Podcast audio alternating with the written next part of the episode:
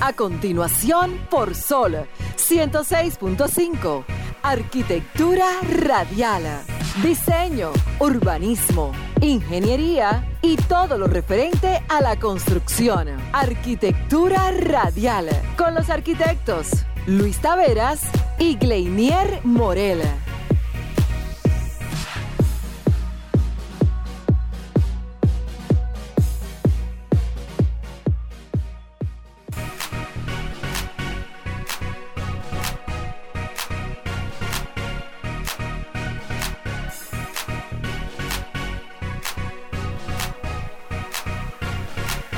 Bien, señores, muy pero muy buenas tardes a todos los que nos sintonizan. Acaba de iniciar Arquitectura Radial, señores, como cada domingo, Arquitectura Radial por Sol 106.5 FM, de la mano de un servidor, Gleinier Morel, y por supuesto de mi socio y hermano, Luis Taveras, que se encuentra en los Nueva York en este momento. Y aquí tendremos desde poco, pocos minutos, también transmitiendo para todos ustedes desde Estados Unidos. Bienvenido, brother. Buenas tardes. Hey, buenas tardes. Buenas tardes a todos los arquioyentes. Por fin me conecto. ¿Cómo está usted, Morel? Todo bajo control, hermano. Viéndole usted allá que tiene una capucha ahora mismo. Muchacho, aquí está haciendo un frío tremendo. No, pero eso está bien, está bien. Algo diferente para un clima tan tropical como el de nosotros. Pero qué bueno tenerte por aquí porque la semana pasada no pudimos tener contacto contigo y tanto que lo anuncié que obviamente era propicio que tuviéramos la oportunidad de tenerte conectado vía Zoom. Sí, sí, sí, gracias a usted, gracias a Alejandro que, hizo todo el esfuerzo porque nosotros pudiéramos transmitir desde aquí y poder llevar, como siempre, eh, parte de la información que, que acontece tanto en República Dominicana como a nivel internacional. Hay muchas informaciones, Morel. Bueno, señores, eh, solamente me resta decirle que quédense en sintonía, que de esta manera inicia su programa Arquitectura Radial. Estimula tus sentidos, enriquece tus conocimientos. Arquitectura Radial.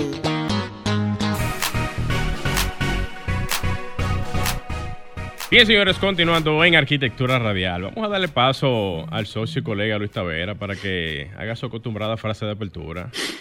Sí, señor, esta es corta y breve y muy concisa. Es del arquitecto Luis Kahn. La arquitectura es el alcance de la verdad. Oiga, qué profundidad tiene esa frase. El alcance de la verdad. Pero se sí, fue, señor. Se fue lejos el arquitecto ahí. el alcance de la verdad. La verdad que siempre a veces está subjetiva, dependiendo cómo. Sí, totalmente. Eso, eso va a depender de quién venga. Pero la arquitectura tiene elementos tan puros de la naturaleza, que me imagino que él se fue por ahí. Eso es verdad, eso es verdad. Sí. Leía yo por ahí algo muy breve, Luis, que tu realidad, y eso va para todos, no es mi realidad. La forma en como uno ve el mundo puede ser tan diferente como la forma en como las cosas pasan. Lo digo hasta por el día a día. Un problema para uno puede ser una solución de algo para otro o un beneficio económico para otro. O sea, la forma, o sea, es increíble, señores, cómo uno puede percibir las cosas de tantos puntos de vista. Sí, todo, la mayoría de cosas son subjetivas. La verdad, como usted bien lo dijo. Sí, así es. Subjetivo, el arte es subjetivo, la belleza es subjetiva. Eso va a depender del punto de vista que cada quien lo vea. Excelente, excelente. Vamos a aprovechar y mandarle unos saluditos de, inmediato, rápidamente, ahí que se me quedaron por saludar en estos días, a Camacaro, a Sonia Camacaro y Marley Andrade. Saludos para ustedes que nos topamos en estos días y hablamos un poquito de algunas cuantas cosas. Ellos, esas jóvenes realmente trabajan arduamente en brindarle a muchísimas personas eh, delicatessen de todo tipo, totalmente eh, personalizado. Así que saludo para ustedes, jóvenes.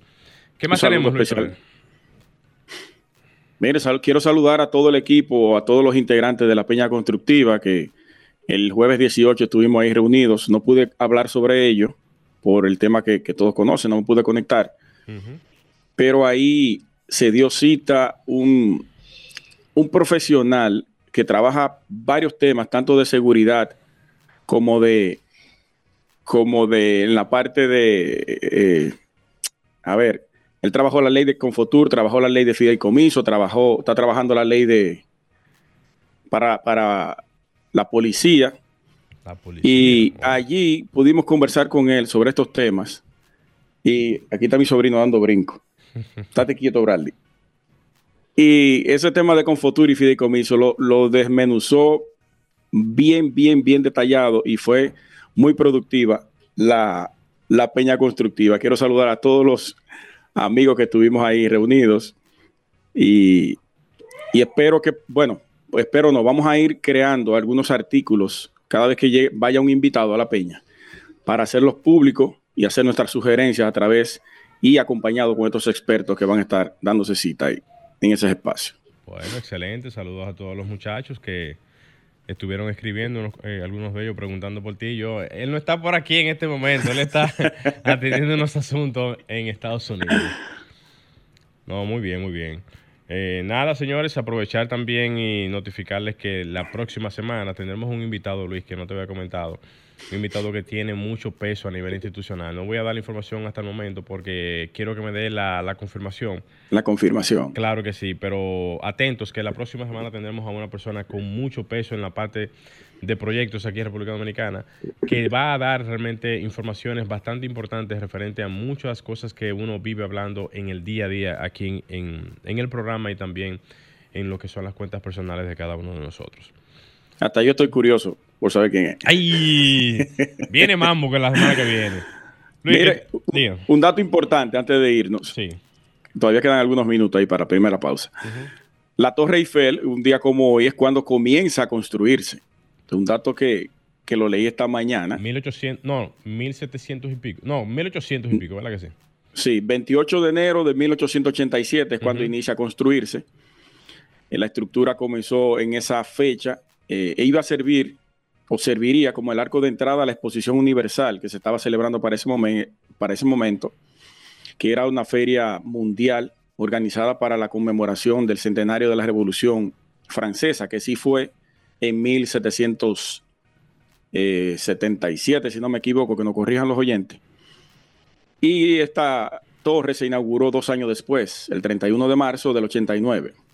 Se abrió al público en mayo 6 y para el momento fue el monumento más alto del mundo, con 300 metros de altura.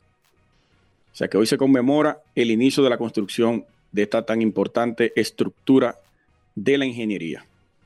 Excelente, y está la información. Bueno, si no queda más, señores, vamos a hacer una pequeña pausa que de pronto, de, de, inmediato prácticamente, volvemos con todos los temas centrales de arquitectura radial. No se muevan. Estás escuchando Arquitectura Radial. Ya volvemos. Inicia el cambio en la seguridad vial en República Dominicana. Desde el Intrant estamos implementando el proyecto Intersecciones Seguras. Las provincias a intervenir son el Gran Santo Domingo, La Romana, San Pedro de Macorís, Higüey, Nagua, San Francisco de Macorís, La Vega, Bonao y Santiago. Intersecciones Seguras, proyecto de seguridad vial que preserva vidas. Max Ferretería, tu ferretería, con las mejores marcas y el mejor precio, ahora en Galerías 360, donde todo lo encuentras, la más grande de República Dominicana. Recuerda, nadie vende más barato que Max. Ven y compruébalo. Somos arte, somos alegría, somos amor somos cultura, somos Santo Domingo, la primada de América, con 142 parques y plazas renovados para ti. Alcaldía del Distrito Nacional. Estás escuchando Arquitectura Radial.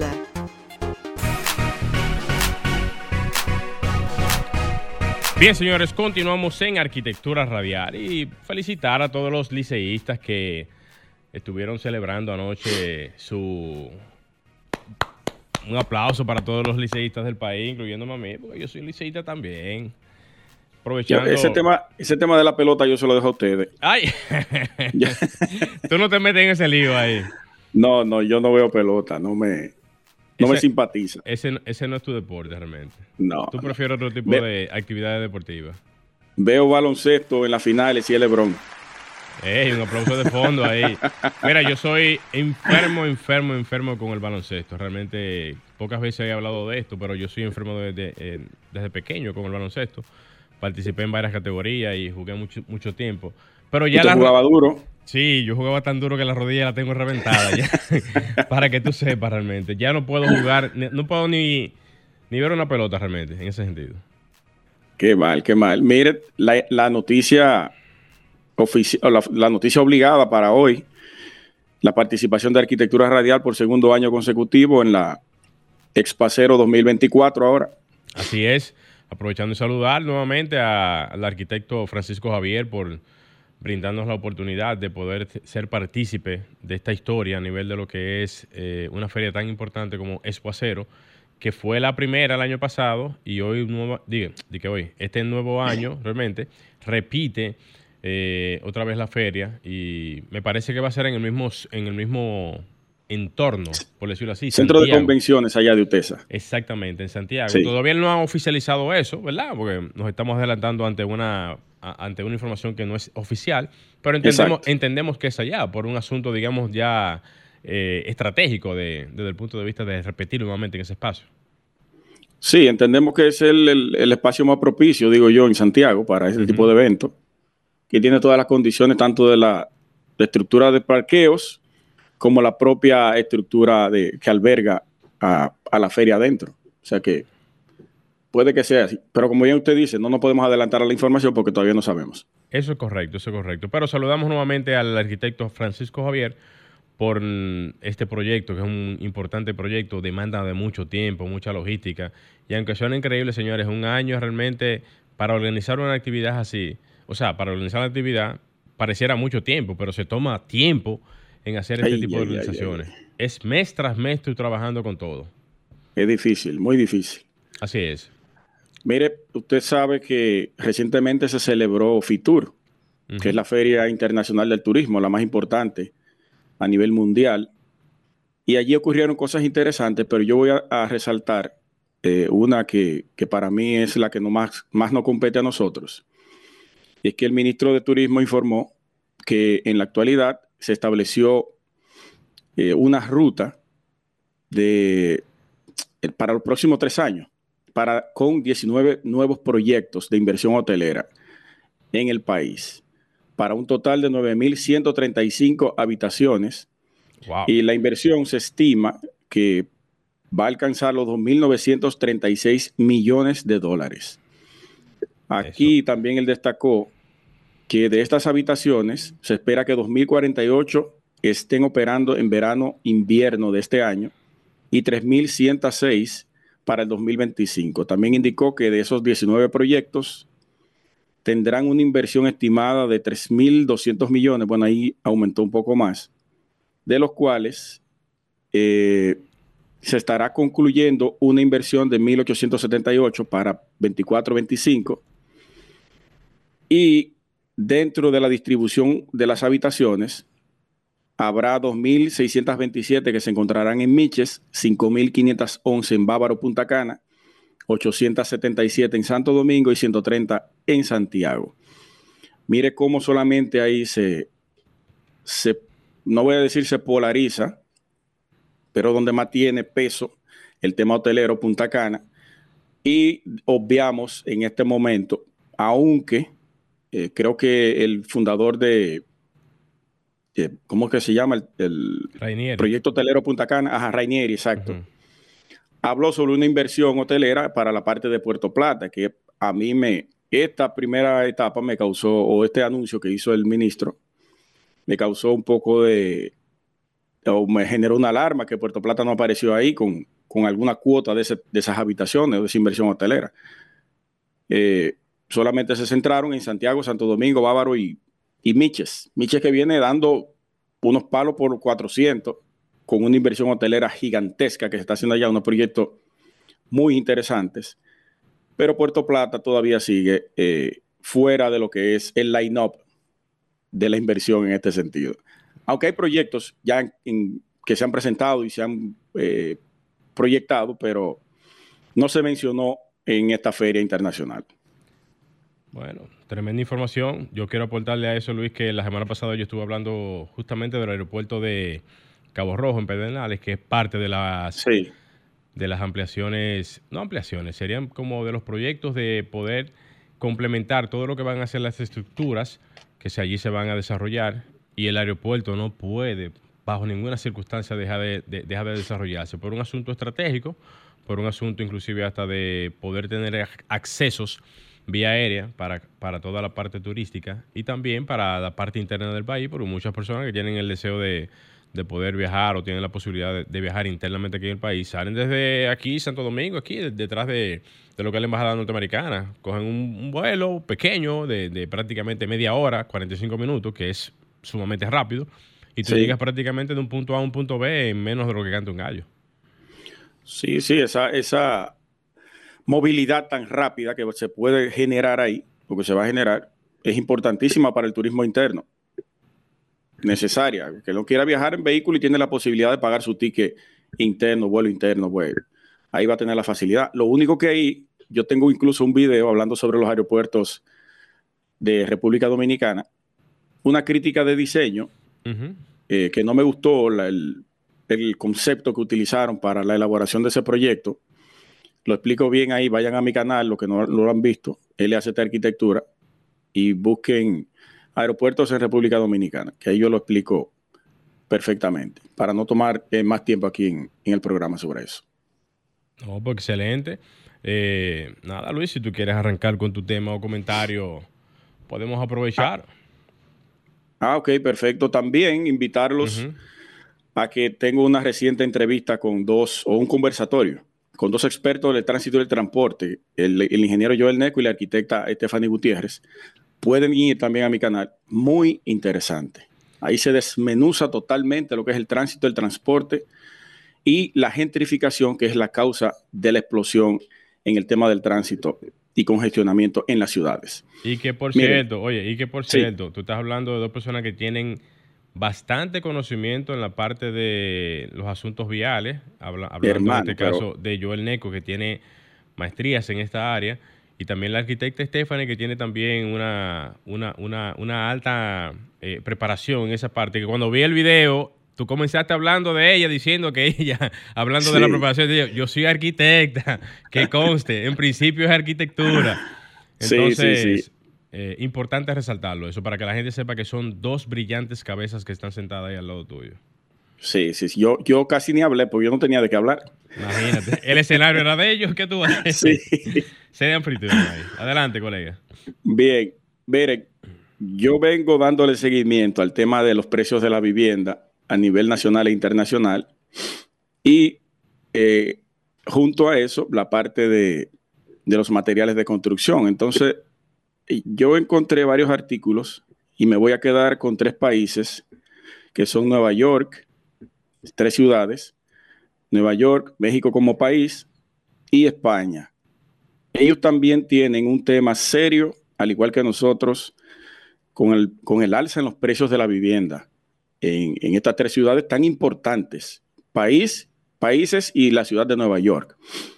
En el artículo que compete a, a Nueva York, nos dice que los precios de la vivienda en Nueva York se dispararon un 68% en la última década.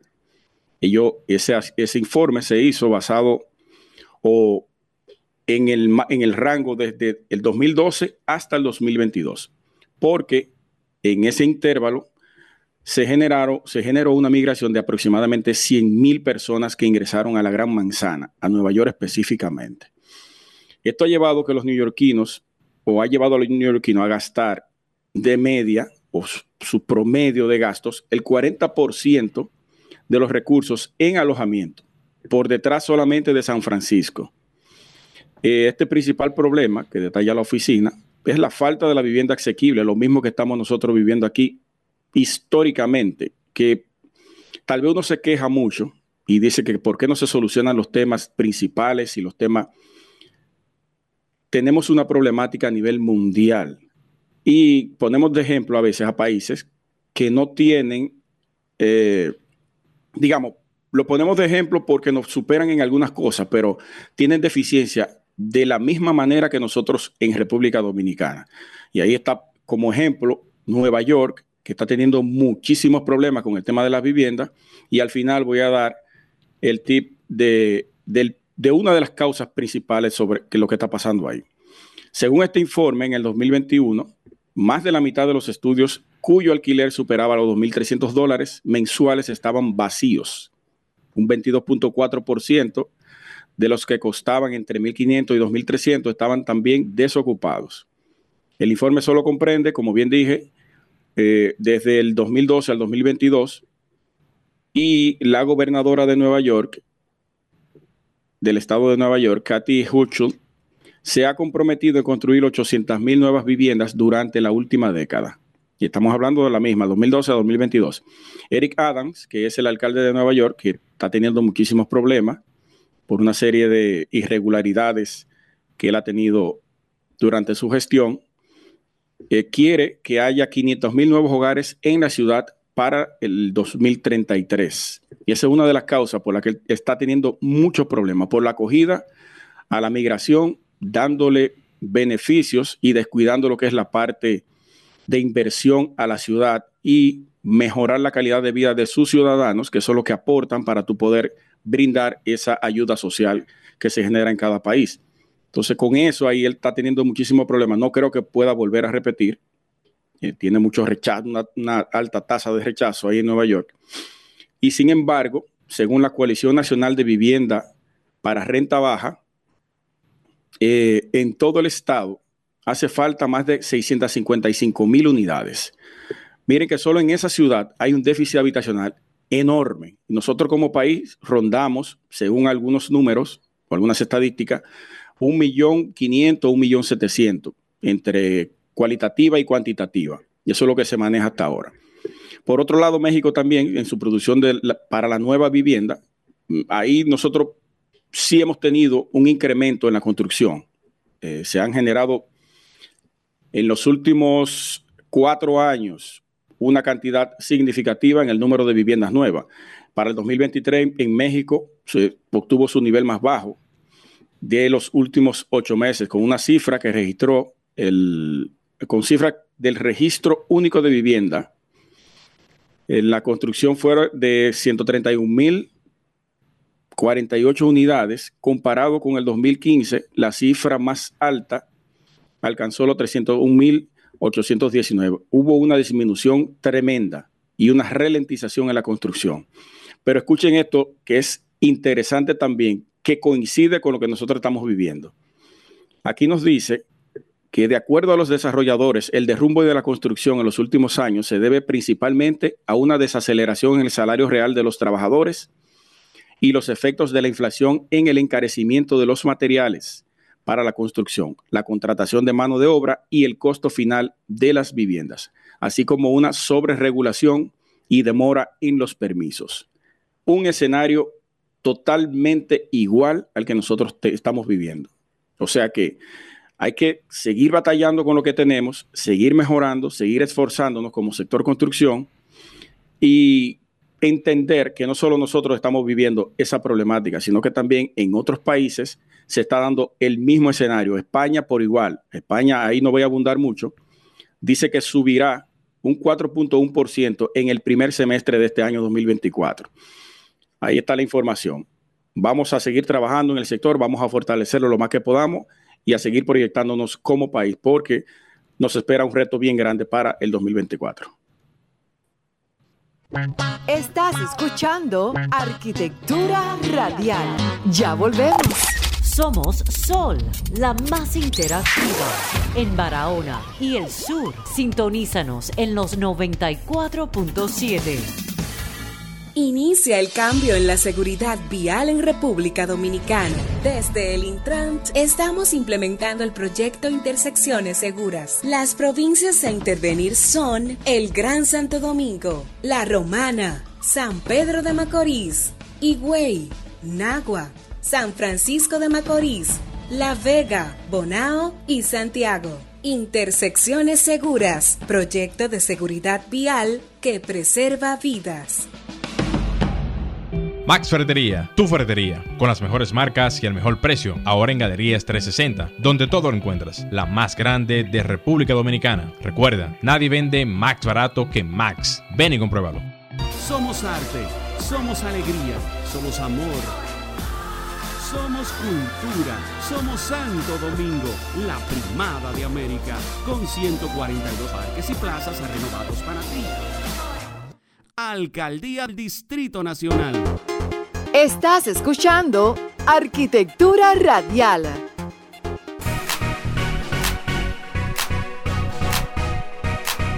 Bien, señores, continuamos en Arquitectura Radial. Antes de que me vayan a arrancar la cabeza, porque son tantos saludos. Señores, miren, aprovechar y mandar un saludo primero al arquitecto Juan Carlos Mateo. Colega, muchísimas gracias por su tiempo. Esperamos en la semana eh, próxima poder tener otros acercamientos más. Así también como saludos muy especiales a América de Jesús. América de Jesús, eh, joven emprendedora, con buenos proyectos en, en la parte particular.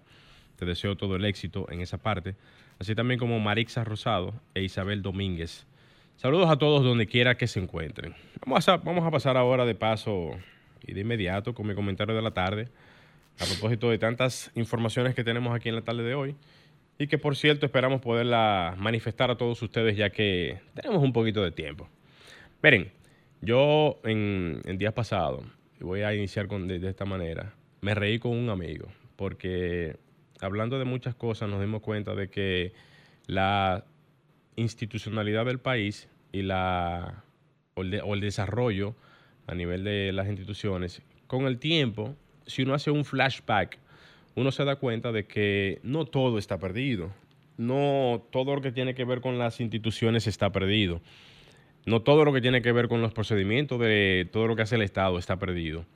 Por ejemplo, en los años bien bajito, ¿eh? háblese año, año 2000, no contábamos con un sistema tan robusto a nivel de, la DGI. La DGI, que es el órgano que se encarga de recolectar todos los impuestos a nivel nacional, no tenía la estructura eh, o, la, o, la, o, una buena estructura, inicio de los años 2000, eh, para recoger, para recolectar, para lo que es la parte de la organización del Estado en materia económica.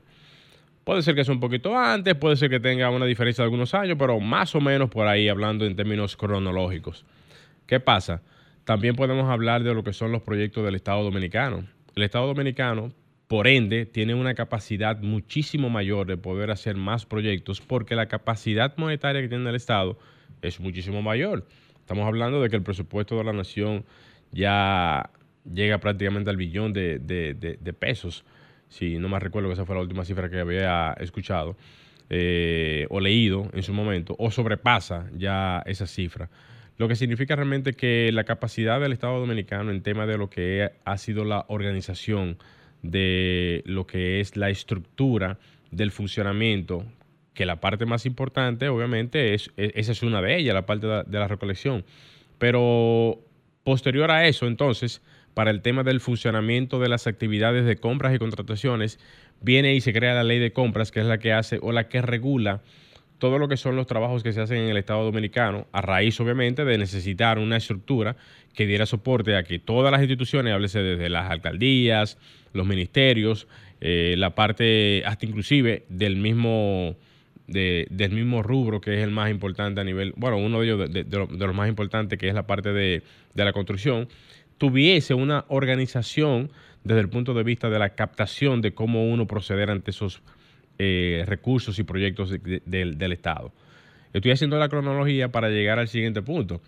Uno que ha visto el desarrollo en cuanto a la parte administrativa de la, de la, de la parte pública, todavía ve algunos detalles que son los que uno entiende que deben de ser mejorados. Ejemplo, ya que tenemos un presupuesto bastante importante, ¿verdad? y que la economía debe de ser como una especie de ciclo. Un ciclo que inicia con la disposición económica de un bien, perdón, con un bien económico y que luego tiene que estar disponible para una ejecución de ese bien económico y que por ende ese bien económico tiene que hacer una especie de círculo, disponer del dinero para que se ejecute un proyecto, que se ejecute y que eso nuevamente vuelva al Estado Dominicano. ¿En qué sentido? Bueno, automáticamente tú le compras una ferretería, la ferretería tiene ya un ingreso, desarrolla la parte económica o la actividad económica de la zona, le brinda la oportunidad de que el comerciante venda, que el, albañil trabaje, que la persona que está en, en la parte informal también se nutra de eso y que la economía sea un círculo constante y que no se detenga. Pero ¿qué pasa cuando esa economía sale del fondo de la cerca del Estado y se pone en disposición para que se ejecute? Y por un asunto de negligencia, un asunto de no organización o un asunto de, de, de, de no estructura de las instituciones a nivel de los procedimientos que necesitan tener agilidad. Háblese cuando una institución recibe una ubicación, recibe una documentación, se tiene que tramitar, esta tiene que subir entonces a Contraloría, luego entonces al tema financiero, a la parte legal, etcétera, etcétera, etcétera. No tiene ese ciclo constante, ese ciclo, digamos, ágil para que esa actividad pueda nuevamente seguir y que no se pare la economía. Si me, si me dicen, por ejemplo, que están trabajando en esa parte, yo puedo entenderlo, pero todavía yo no he visto ninguna institución que esté dando muestra o diciendo realmente o anunciando que se está trabajando pro cambiar la estructura de, man, de, de manejo interno para que las informaciones que lleguen puedan ser depuradas y puedan salir. Porque entonces se paran los proyectos, ¿verdad? Se para la economía y el Estado Dominicano, que es el mayor dador de, de o, el, que tiene la, mayor capacidad económica de poder dar recursos y poder mantener la economía viva, mantener ese ciclo constante vivo, se pierde de poder tener nuevamente esos recursos económicos de retorno para atrás de nuevo. Yo no sé si es que yo estoy mal o es que no me doy a entender, pero realmente eso está totalmente claro. ¿Cuándo es que van a cambiar ese sistema que existen en las instituciones públicas para el tema de lo que son los trámites que se hacen en las instituciones?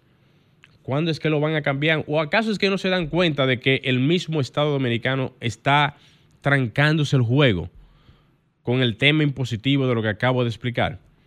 Es que no se dan cuenta. O sea, no hace falta que venga un extranjero a explicar algo como eso. No hace falta que venga un especialista en la parte económica para explicar eso. Solamente hace falta un poquito de sentido común y entender que cuando algo sale del Estado dominicano, lo que más necesita el Estado es que los proyectos se ejecuten. Oigan esto, que aparte de que se ejecute, el ciclo, digamos, económico de lo que es darle el avance al contratista, ¿verdad? El contratista que avance, que cuando venga entonces esa información para atrás de ubicación, el trámite sea más eficiente. Porque entonces, cuando tú dejas de producir en un entorno, digamos, están, están haciendo una escuela, vamos a poner un ejemplo sencillo, y la escuela la, le, le, dan un avance al contratista, el contratista arranca el trabajo. Llega un momento en que el contratista, hasta por la experiencia, sabe que tiene que hacer una cubicación antes de que se le acaben los recursos. Algunos con ese tipo de criterio lo hacen antes. Pero todavía tú lo haces antes, hasta un mes antes, tratando de tener una proyección en función de lo que tú tienes como avance, no te da el tiempo de, de recibir el monto que tú necesitas para seguir avanzando el proyecto. Y entonces, miren qué pasa. Se para el proyecto porque no hay recursos. Digamos que si la escuela está esperando el, el, la edificación o la transformación de lo que se va a hacer, no lo está recibiendo. Hay problemas de logística, hay problemas con el avance, hay problemas con todo eso. Y aparte de todo eso, entonces entra la gran, la gran pregunta. ¿Qué va a pasar entonces con la, con la información? ¿Por qué la información no llega a tiempo? ¿Por qué no se tramita a tiempo? ¿Cuál es, la, ¿Cuál es el tranque institucional que tienen cada uno de esos, procedimientos que no acaban de entender que tienen que o cambiar la estructura del procedimiento interno que existe para poder tramitar algo, o finalmente va a tener que meterse compras y contrataciones, que es el órgano rector, para lo que son los trámites burocráticos a nivel de licitaciones y trabajos en el Estado, y poder hacer un planteamiento en colaboración con las instituciones para buscarle una solución a ese tema. Hasta que no lo entiendan, esa parte, vamos a seguir teniendo deficiencias en la parte constructiva. Ojo, y no estoy hablando solamente por la parte de la construcción, que es el tema que nos concierne a nosotros, para hablar de un punto en específico. Eso pasa con todo. Entonces, si el Estado Dominicano, hasta para el tema de el, el ITEVIS que tiene que pagar la empresa para poder ejecutar una factura o poder recibir algún eh, monto, ¿verdad? A nivel de ubicación, o, trabajo final o como ustedes quieran ponerlo, no eficientiza esa parte, créanme que no vamos a llegar a ningún término, porque muchas veces los temas que tienen que ver con esta, con esta parte radica en que no solamente afecta el ciclo interno de la misma institución, sino que como dije bien ahorita, todo lo que es el engranaje de la actividad comercial que se esté haciendo en el momento, ya sea constructiva o de otra índole, se detiene. Entonces la economía se colapsa. Se colapsa. ¿Por qué se colapsa? Porque si ya el ferretero que está recibiendo pedidos, ¿verdad? De, ciertos tipos, no, no, está, teniendo esa dinámica de, ciclo, ¿verdad? De, vender y comprar y, y, abastecerse y todo eso. Entonces la economía lo que hace es que colapsa los tiempos de los bancos cuando te prestan, los tiempos de, algún crédito que tú tengas, los tiempos de cualquier tipo de asunto que tú tengas se dañan.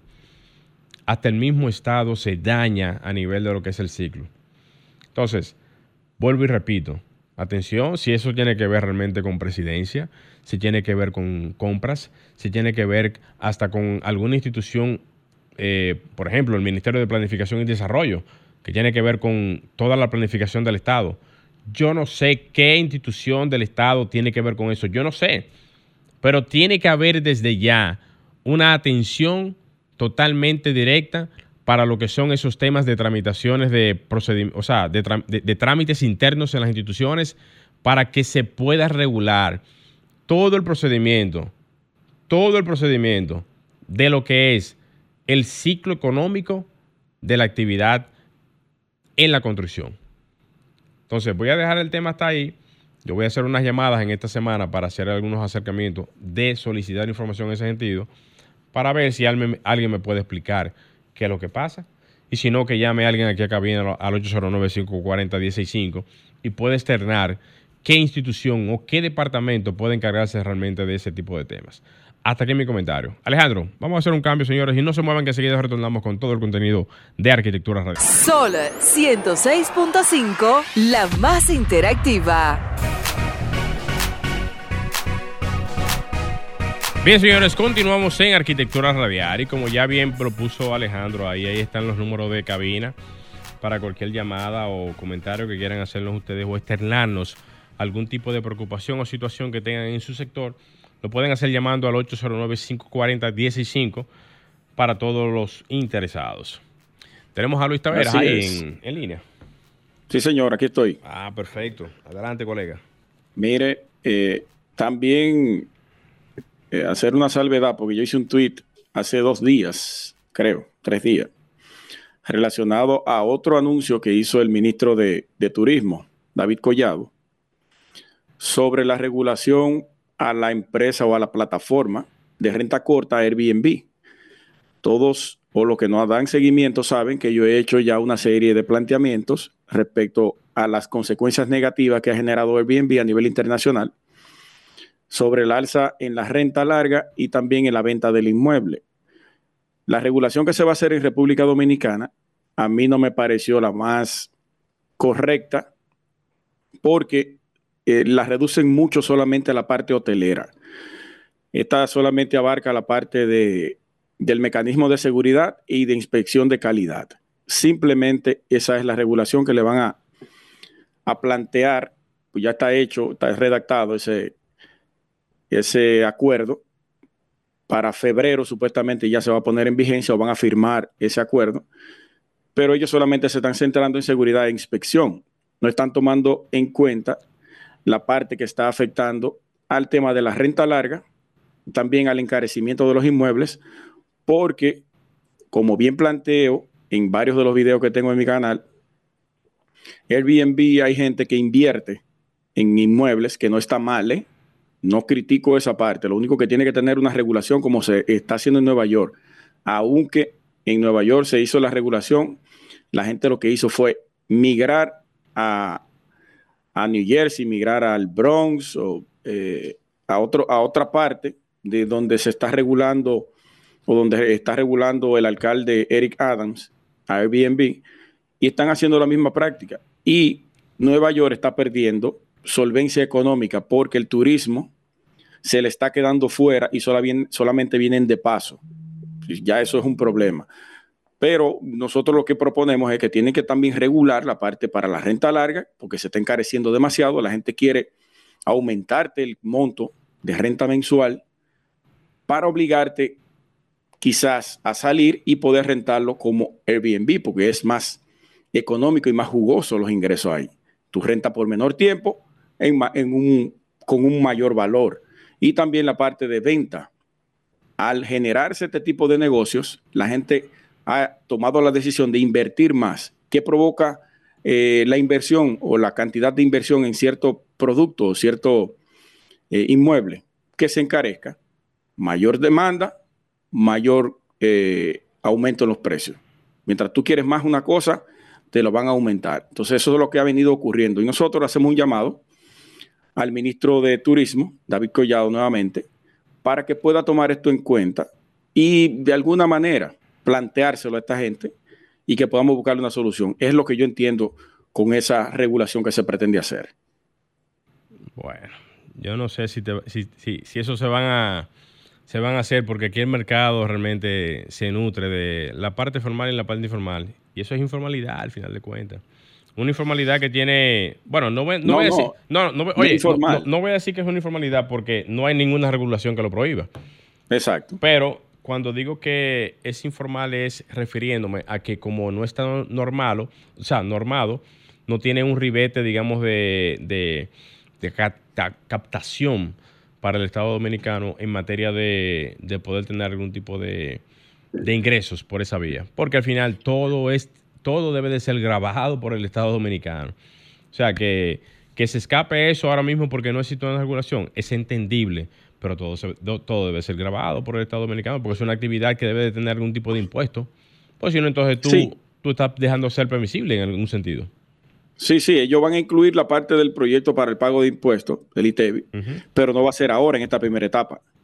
Y ellos la van a, postergar más adelante. Muy bien, muy bien que supuestamente Airbnb está totalmente fascinado por pagar impuestos. Ay, sí, me voy a reír. Miren, a mí que nadie me está diciendo dije que no, que están fascinados. Ellos lo que tienen es una actitud correcta. ¿Cuál es la correcta?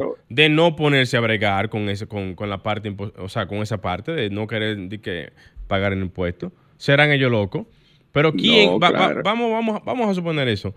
¿Quién en su sano juicio le agrada pagar impuestos? Dígame, ¿quién es Susana no, no, o sea, no es que no, vamos a decirlo de una manera más correcta para que la gente no vaya a pensar como que uno quiere evadir impuestos. No, no es eso.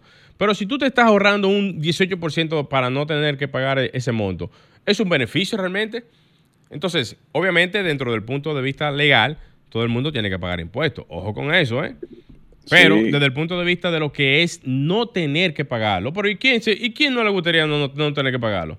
Vamos a ser claros.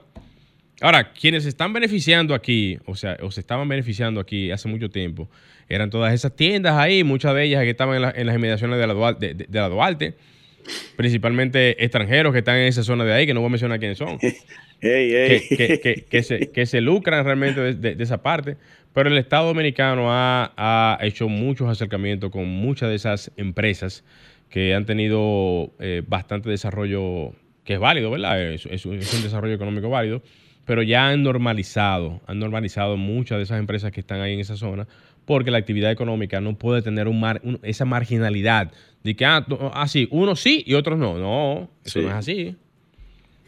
Eso es así. Vamos a esperar a ver que, a dónde va a parar eso. Eh, en otro orden, ya para, para ir finalizando mi parte, esta semana estaré haciendo unos videos aquí mi, el esposo de mi hermana es constructor y yo me voy a, inmiscuir en sus trabajos. Ojalá que el clima lo permita, porque todo está paralizado ahora mismo, el tema de la construcción.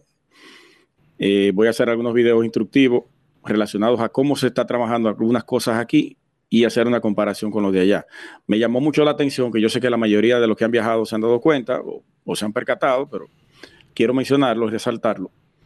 Aquí en Norwich, que es un pueblecito de Conérico, todas las aceras por default tienen la parte de accesibilidad para personas con discapacidad en las aceras. No son tan altas, tienen unos 10 centímetros. Yo creo que el primer viaje que yo hice aquí lo presenté en algún momento.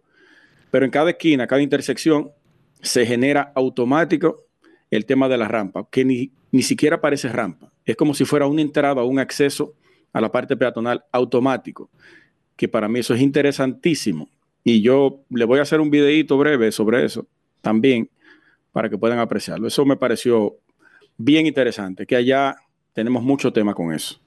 Aquí la acera tiene una, una condicionante diferente. Aquí las aceras son de 20, 30 centímetros. O sea, tú tienes que hacer como Mario Bros. en el juego, saltar. Saltar.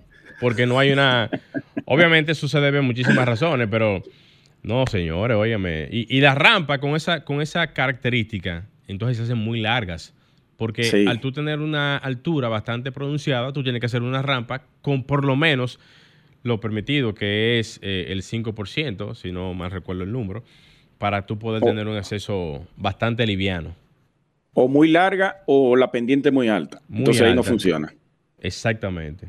Y no como hacen, Luis, oye, oye, oye esto. En algunos lugares ponen una rampa, vamos a decir de un punto A a un punto B, ¿verdad? desde la parte del piso hasta la parte del acceso con una pendiente, como que si es como para tú subir un...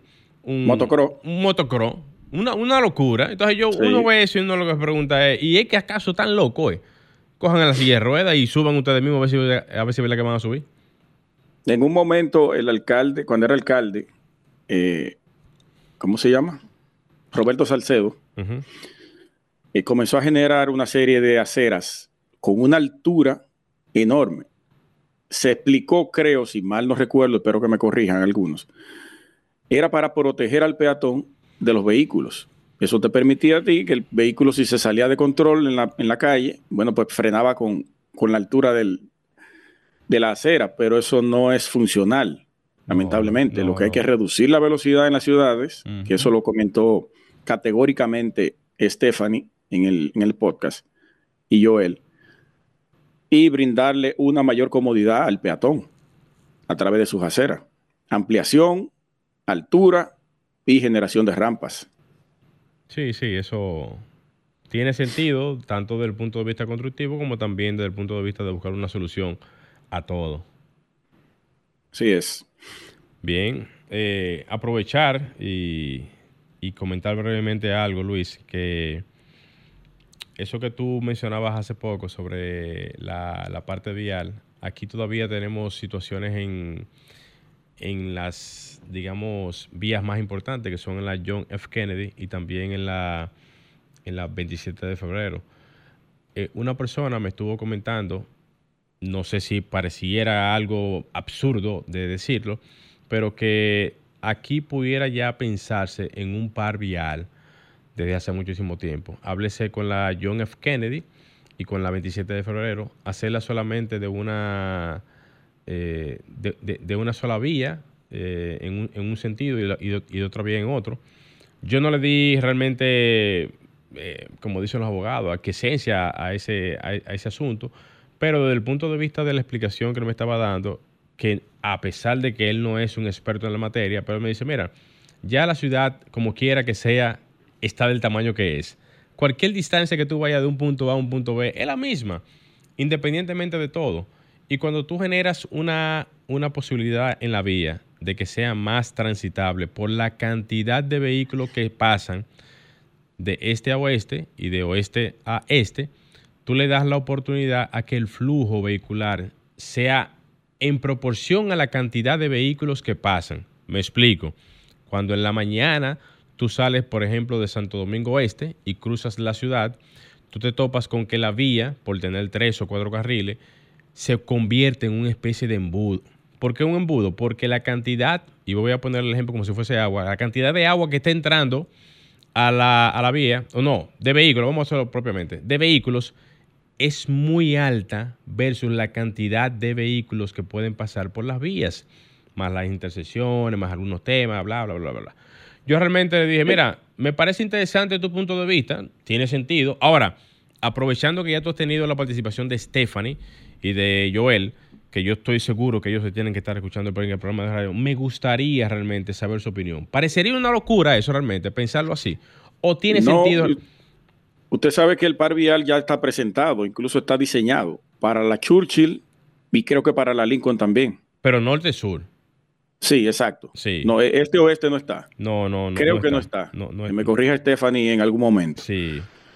Pero quise, Y- apro- quise aprovechar, Luis, perdón la interrumpa, quise aprovechar, ya Sí. que tú estás hablando de, de ese asunto vial y de, de- de- calles y aceras y todo eso, porque me acordé de esa conversación y ya que tú tuviste la, la participación de Joel y también de Stephanie, que sé que ellos tienen que estar ahora mismo en sintonía, quiero dejar la pregunta al aire. ¿Parecería una locura pensar en hacer ese par vial? Sería interesante escuchar su punto de vista. Así es. Por la magnitud de las vías que son Claro, también. claro. Así es. Sería importante. ¿Algo más? Ya. No, Mira, Alejandro, haciendo- a la hace- parte final. haciéndome señas. Alejandro. ¿Cómo, cómo que adiós? Ah, te vas, ah, Alejandro, ¿te vas tú? Yo, ah, y Alejandro que se va, no soy yo. No, señores. Eh, Luis, solamente agradecer a, a- a todos, ¿verdad? Por la sintonía. Sí, Qué bueno sí. que te conectaste en esta, en esta oportunidad. Se ve nítido, o sea, la- la- el, el audio está totalmente bien, se escucha fenomenal. yo hago una inversión en equipo, brother. ¡Ay! Usted quería decirlo eso. Usted quería decirlo. Ahí está Alejandro haciéndome señas ahí para aquel lado. Pero Bueno, gracias, gracias a todos los arquioyentes y nos sintonizamos desde Norwich, Connecticut el próximo domingo. Excelente.